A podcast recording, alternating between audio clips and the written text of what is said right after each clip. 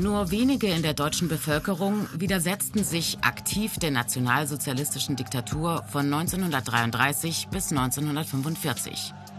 Aber diese wenigen gab es überall und die Formen des Widerstandes waren vielfältig. Es gab Einzelgänger wie Georg Elser.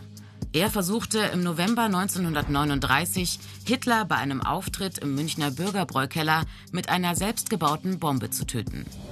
Ein anderes Beispiel ist die Widerstandsgruppe Die Weiße Rose, die vor allem aus Studentinnen bestand und ab 1942 aktiv war. Die Gruppe um Graf von Stauffenberg wiederum ist ein Beispiel für Widerstand aus dem Militär heraus ab 1944. Aber auch deren Versuch, Hitler zu stoppen, scheiterte.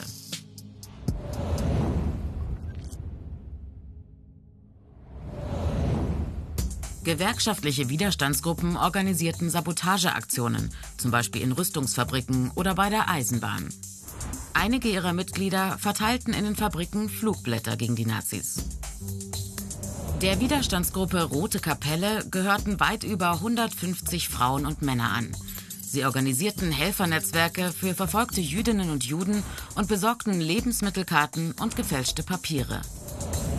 Als die Widerstandsgruppe aufflog, wurden zwischen August 1942 und März 1943 ca. 130 Mitglieder verhaftet. Mindestens 57 Verhaftete, darunter 19 Frauen, wurden hingerichtet oder starben in der Haft.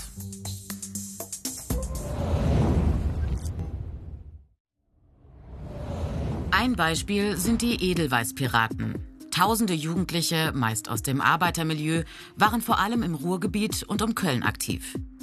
Sie setzten der Hitlerjugend eine freie Jugendkultur entgegen, genauso auch wie die Swing-Jugend, die ebenfalls brutal unterdrückt wurde.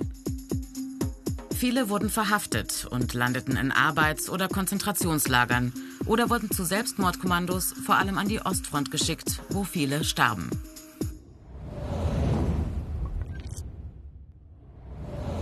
Auch einzelne Christen und Mitglieder kleinerer religiöser Gemeinschaften leisteten Widerstand. Zu den bekanntesten Personen zählen der evangelische Pfarrer Dietrich Bonhoeffer und der katholische Jesuitenpater Alfred Delp. Sie beide bezahlten ihren Widerstand mit dem Leben. Delp hatte auch Kontakt zum Kreisauer Kreis, einer Widerstandsgruppe um den Juristen Graf von Moltke. Auch dieser wurde verhaftet und hingerichtet.